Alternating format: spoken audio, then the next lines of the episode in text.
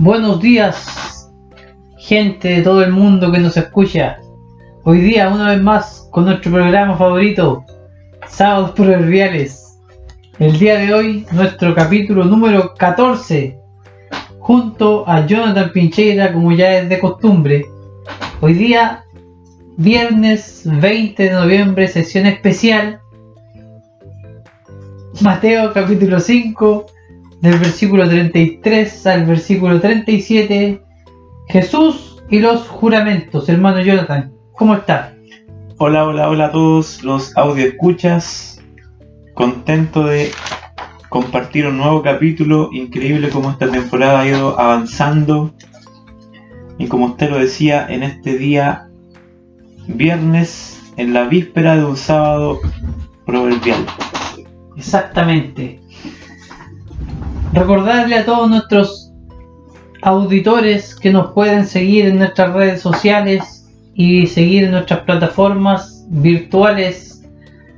Puede escuchar nuestro programa en iBox, Spotify, Anchor, Apple Podcast. Como Sábados Proverbiales, un programa del Ministerio ICP. El proverbio del día. Proverbio 27, capítulo 27, versículo 28.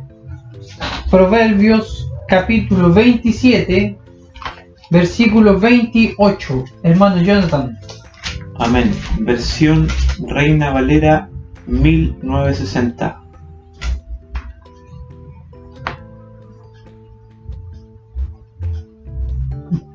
Proverbio 27. 27, versículo 18. Ah, 18. Estaba buscando el 28. Dice, quien cuida la higuera comerá su fruto, y el que mira por los intereses de su Señor tendrá honra. Lo repetimos. Lo repetimos.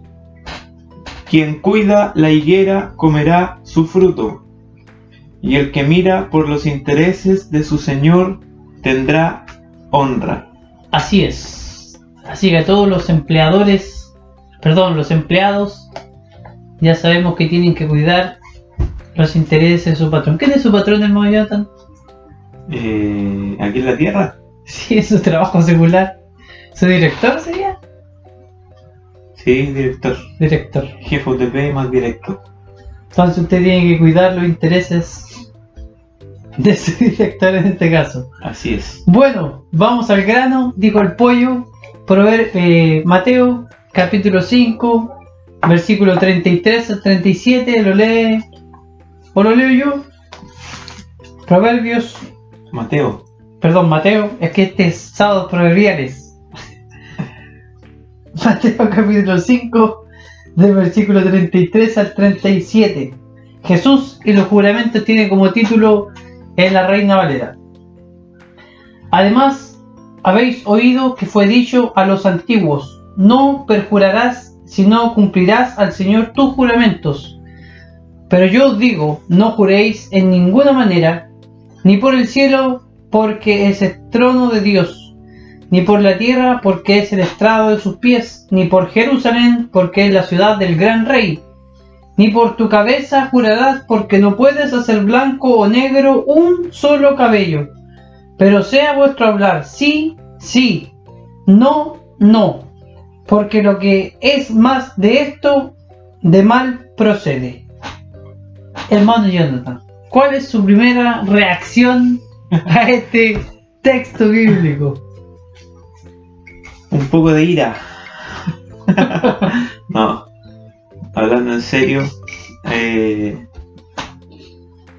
me, me hace recordar lo que previamente habíamos estado estudiando, donde Jesús, eh, no sé si la palabra será corrige o da un nuevo punto de vista a, a ciertos temas que se trataban en ese momento en, en el cual los escribas o el pueblo judío tenía cierta concepción un poquito errada quizás o habían sacado conclusiones que no necesariamente estaban eh, correctas y Jesús aquí vuelve a mencionar eh, algo que se tenía como, como bueno o alguna idea respecto de un tema y Jesús da su punto de vista que eh, aclara, ¿no es cierto?, la, como el significado y la importancia o no, la necesidad o no de, en este caso, el tema central, los juramentos. Exactamente. Bueno, aquí hay una aparente, entre comillas, contradicción entre lo que dice el texto y lo que se puede enseñar, porque el texto, si usted lo saca de contexto, pasa a ser un pretexto. si usted saca el texto de contexto, no se entiende y se podría decir que los cristianos no deben jurar, o no se puede jurar, pero si nosotros vemos toda el- el- todos los textos que hablan de los juramentos, en especial en la Biblia y en el Nuevo Testamento, nos vamos a dar cuenta de que sí se puede jurar. ¿Qué? ¿Estás hablando en serio, hermano Juan Pablo? Sí se puede jurar porque... Bueno, voy, de que se puede, se puede. pero es que mire, vamos a leer una primera cita que tengo planteada para el tema de- para el día de hoy. Hebreos capítulo 6, el versículo 13. A ver. Dice la palabra del Señor, no lo digo yo, lo dice el autor de Hebreos que no se sabe quién es, muchos dicen que es Pablo. Dice, porque cuando Dios hizo la promesa a Abraham, no pudiendo jurar por otro mayor, juró Por sí mismo. por sí mismo. ¿Qué quiere decir esto? Que Jesús, o perdón, que Dios juró. Sí. Entonces ya estamos viendo que Dios juró. Si Dios juró, quiere decir que está bien. Y en ese caso específico, ¿qué pasaría con lo que dice Jesús un momento atrás, leído por sus labios, hermano Juan Pablo, no- donde nos manda a no jurar? Es que por eso estamos entendiendo el contexto del pasaje. ¿Cuál era lo que estaba pasando en ese tiempo? Los judíos estaban malinterpretando un texto bíblico Una vez más. una vez más. Entonces lo que ellos hacían era jurar no por Dios, sino que jurar Por cosas más Por cosas- menos relevantes. menos relevante y así ese juramento no tenía pecado el no cumplirlo. Ujú. Entonces lo que está diciendo Jesús a las personas está diciendo ustedes no deben jurar así, como lo hacen los eh, judíos o los escribas o los fariseos, sino que tienen que jurar y lo que dice después que su sí sea sí, o sea que su palabra, no, lo que al final les dice es que no tengan la necesidad de jurar. Pero si ustedes llegaran a jurar, tienen que cumplir su palabra. O sea, no está impidiendo que ustedes juren algo, sino que está diciendo que si ustedes van a jurar, tienen que cumplirlo. No tienen que jurar como estaban jurando los fariseos y los escribas, sino que tienen que jurar como lo hicieron los patriarcas, como lo hicieron en el Antiguo Testamento y como lo hacen personas en el Nuevo Testamento. Y por eso es una interpretación suya. Usted me está diciendo que podríamos jurar, Exactamente. que no deberíamos jurar en, en la forma en la cual lo estaban haciendo ellos, pero en, en realidad la palabra no, no dice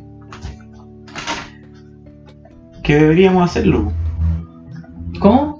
La palabra en, en la práctica aquí la palabra no, no, no nos dice Que juren. juren de tal manera. No, dice que no juremos como juran los fariseos. A eso estoy tratando de llegar. Miren, otra cita también para que no digan que es solo una, sino que en 2 de Corintios, del 1, capítulo 1, el versículo 23, dice que Pablo hace un juramento.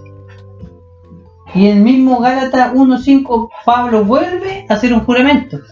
En el Apocalipsis, un ángel del Señor hace un juramento. Un ángel del Señor.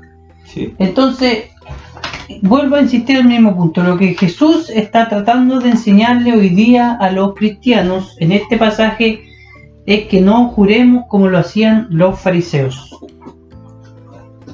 ¿Qué piensa usted, hermano Jonathan?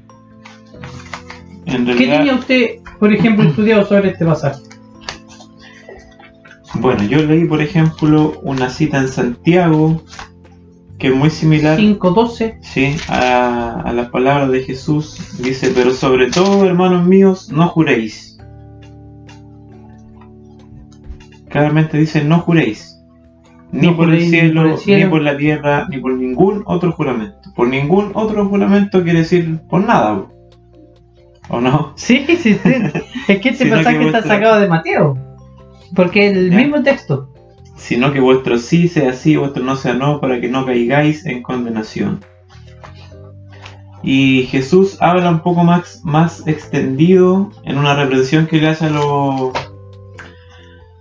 a estos personajes en el mismo libro de Mateo 23, versículo 16 dice, hay de vosotros guías ciegos que decís, si alguno jura por el templo no es nada, pero si alguno jura por el oro del templo es deudor.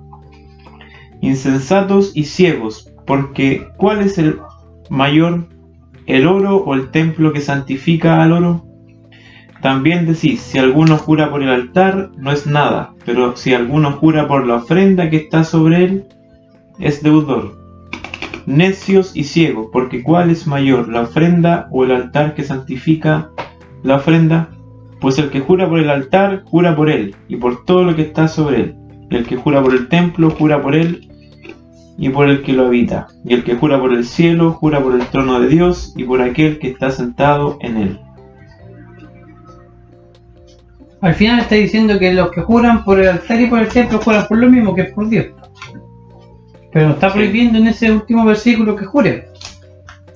Lo que, lo que yo trato de explicar es que Dios no prohíbe el juramento, sino que lo que dice es que no debemos O sea, Lo primero que dice el pasaje dice, además habéis oído lo que fue dicho a los antiguos, no perjuraréis.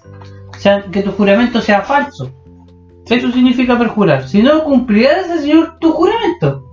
Eso dice el versículo, te- el texto original en el Antiguo Testamento. O sea, cumplirás tus juramentos. No está diciendo que no jures, sino que no perjures y que jures y cumplas tu, manda- tu juramento. Eso está diciendo el primer versículo del Antiguo Testamento que es lo que mal interpretaron una vez más los fariseos y los escribas al empezar, como decíamos, poner- ponerle a ese texto, empezaron a jugar por- a jurar por el templo, empezaron a jugar por otras cosas, y como era de una categoría más baja, entre comillas, podían no cumplir ese juramento. Y a eso es lo que Jesús está atacando empezaron a categorizar los juramentos. empezaron a categorizar a categorizar los juramentos exactamente.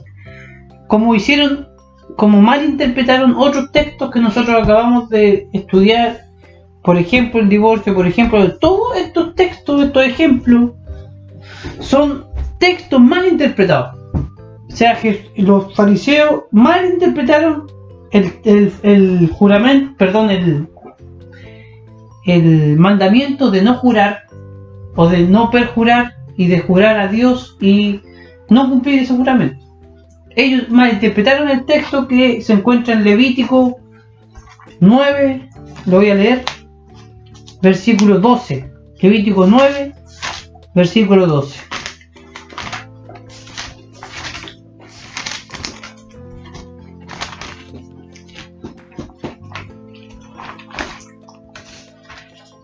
19, perdón. 19, 12.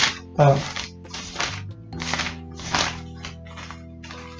Parece contradictorio, pero dice, y no juraréis falsamente. O sea, no está diciendo que no juremos, sino que dice, no juraréis falsamente. Por mi nombre, profanando así el nombre de tu Dios yo Jehová. Entonces, lo que prohibí, prohíbe Levítico 19, 12 es no perjurar. El que- falso juramento. Claro, que es lo que dice Mateo 5.33. No perjuraréis. Números, vamos a leer 32. Números 30. Números 32. Quiero leer estos versículos para que nos quede claro la visión del Antiguo Testamento.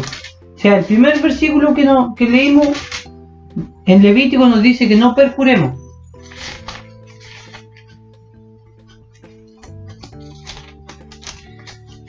Cuando alguno hiciere voto a Jehová, o hiciere juramento ligando su alma con obligación, no quebrantará su palabra, hará conforme a todo lo que salió de su boca. Entonces, dice aquí en este pasaje que no podemos jurar. Que hay que ver el contexto. No, pero en el texto que acabamos de leer. No. No, pues no, en el- Deuteronomio 6, Deuteronomio eh, 23-21. 13 dice, a Jehová tu Dios temerás y a él solo servirás y por su nombre jurarás. Entonces, otro texto que nos habla de que lo que realmente el Antiguo Testamento no prohíbe el juramento. No sé si ahora queda un poco más claro lo que acabo, lo que dije al principio de que Jesús no está prohibiendo el juramento. Queda un poco más claro. Queda un poco más claro. O sea, si nosotros miráramos solo los textos del Antiguo Testamento y no miráramos esto, no tendríamos ninguna duda de que no se podría jurar. Pero aquí Jesús, insisto, está no atacando lo que decía el Antiguo Testamento, sino que era la interpretación que estaban haciendo los judíos de la, de la palabra ¿Y del qué día. es un juramento? La palabra del día lo va a decir, hermano Jonathan, así que no sea impaciente. Disculpe. La palabra del día hoy es juramentos. Así que ¿Qué beneficios o qué implicancia tiene en la vida del cristiano este término juramento o jurar? no lo había pensado eso. Quizás me faltó estudiarlo. no, o sea, yo pienso que si uno cumpliera Más allá de los estudios, lo que, ¿Mm? lo que uno... lo que uno piensa, Sí. o sea, como que fuera tan fundamental, no lo creo. Si uno jura o no jura, no creo que sea mucha la implicancia. Sí creo que hablaría mal de nosotros si, si hiciéramos un juramento ya no solo con Dios, sino que con otras personas y no lo cumpliéramos. O sea, representa algo del, del cristiano el cumplir o no cumplir un mandamiento, un juramento. agrava un poco, yo yo creo, la nuestra credibilidad cuando realizamos un juramento a una persona o al Señor. Es como creo yo darle más validez o más importancia a lo que estamos jurando o prometiendo que es algo similar, creo yo. Que vamos a hacer algo o vamos a dejar de hacer algo o nos comprometemos en algo y, ponemos generalmente a Dios por delante para darle realce porque no sé, pues si yo juro por por algo sin, sin valor no tiene mucho mucha importancia, pero al poner a Dios es como un valor agregado a lo que yo estoy diciendo.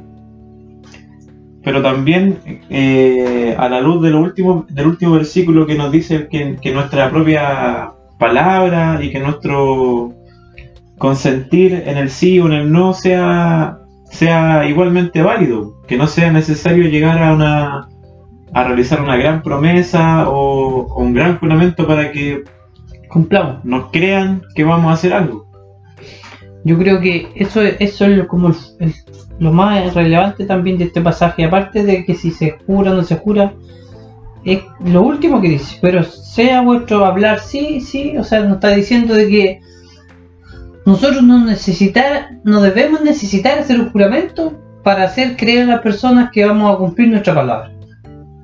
No deberíamos estar jurando porque si nosotros decimos vamos a llegar a las 11, es porque vamos a llegar a las 11. No te, juro que voy a llegar a las 11. No, si es verdad, te juro por, mi mamá que voy a llegar a las 11.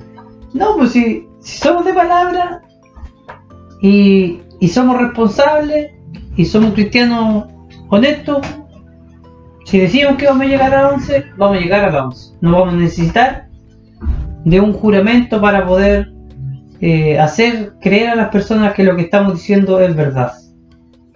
Así es, concuerdo totalmente y sinceramente creo que es un tema secundario, si se quiere, dentro de la vida del cristiano sin, sin menospreciar. Si está en la palabra, obviamente, es porque tiene implicancia y es necesario que lo aprendamos, que podamos tener un conocimiento más acabado respecto a este tema, pero como conversábamos recién, creo que en realidad nuestra forma de, vivir debería tener valor las cosas que decimos, las cosas que hacemos también, eh, por sí solas, no, no con un, un juramento de por medio, como decíamos recientemente, sino que, que seamos cristianos nosotros, sobre todo eh, personas que, en las cuales se puede confiar, se puede creer, se puede tener la seguridad de lo que decimos o nos comprometemos,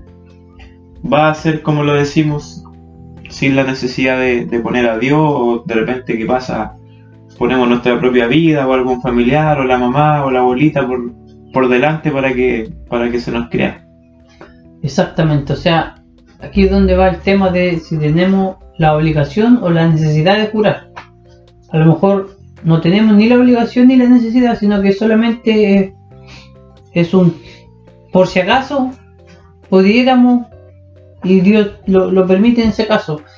En cuanto a los juramentos, según lo que dice el Antiguo Testamento, primero debían ser hechos públicamente. O sea, uno no, no era válido el juramento si lo hacía a callado.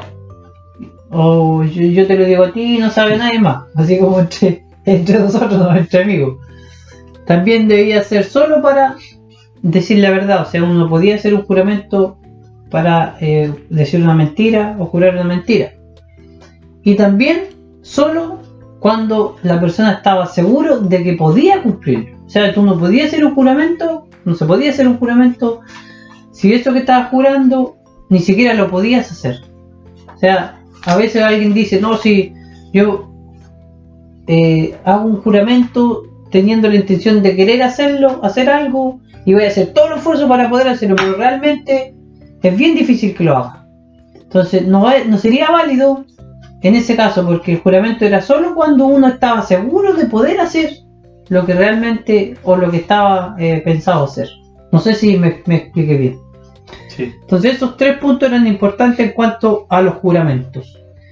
Y por último, eh, se entiende de que si uno jura eh, por Dios, era un juramento que tenía por obligación que cumplir. Era como lo máximo ya que uno podía interponer, interponer entre la persona a Dios. Estaba diciendo que Dios lo representaba a uno y que Él era como el fiador de uno. O sea, yo te estoy diciendo algo a ti y pongo a Dios como mi fiador y Él va a responder si yo no... Si no, Si no te pago. si yo no te pago. Es como esa frase que dice que me parta un rayo si no cumplo la, la promesa, pues yo que entré, no sé, algo así. Podría pasar. lamentablemente eh, a veces nuestra poca credibilidad o de repente tener una vida que no no es convincente no- nos puede llevar a, a tener que llegar a un juramento para que Nos se, nos pueda creer o se nos tome más, más peso a lo que decimos. Pero si nos esforzamos por, eh, como dice el último versículo, que nuestro sí sea siempre sí, que nuestro no sea no, creo que no vamos a llegar a eso de que hablamos de, de un juramento cada vez que tengamos que, que decir algo o comprometernos en algo. Pero como digo, a veces no- nuestra a veces no cumplir en ciertas cosas o mentir nos lleva al juramento como para que de verdad nos crean.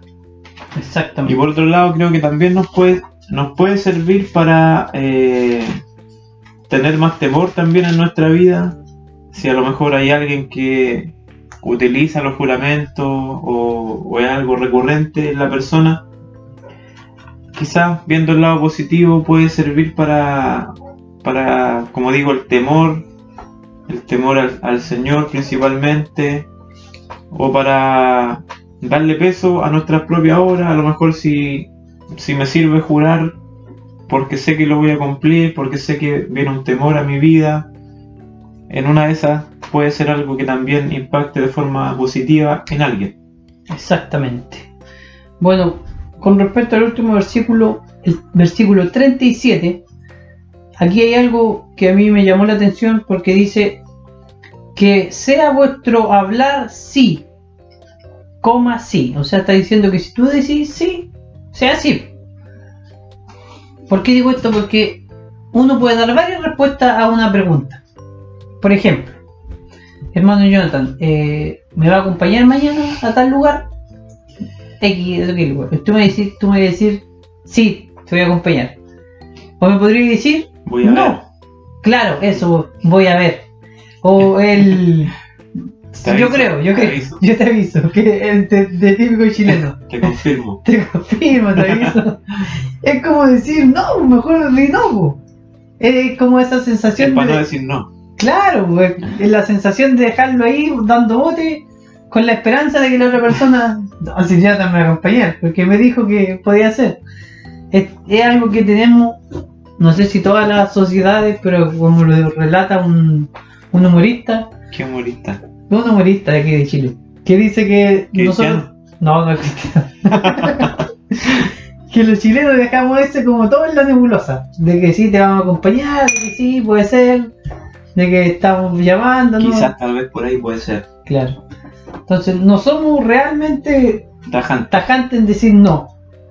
Porque a lo mejor no nos atrevemos. Si yo te pido ayuda, a lo mejor tú no te atrevías a decirme, no, Juan Pablo, sabes que no puedo. O, o tengo que hacer. No, no. Si no importa, si no, no siempre se va a poder. Por el miedo a herir al otro. Exactamente.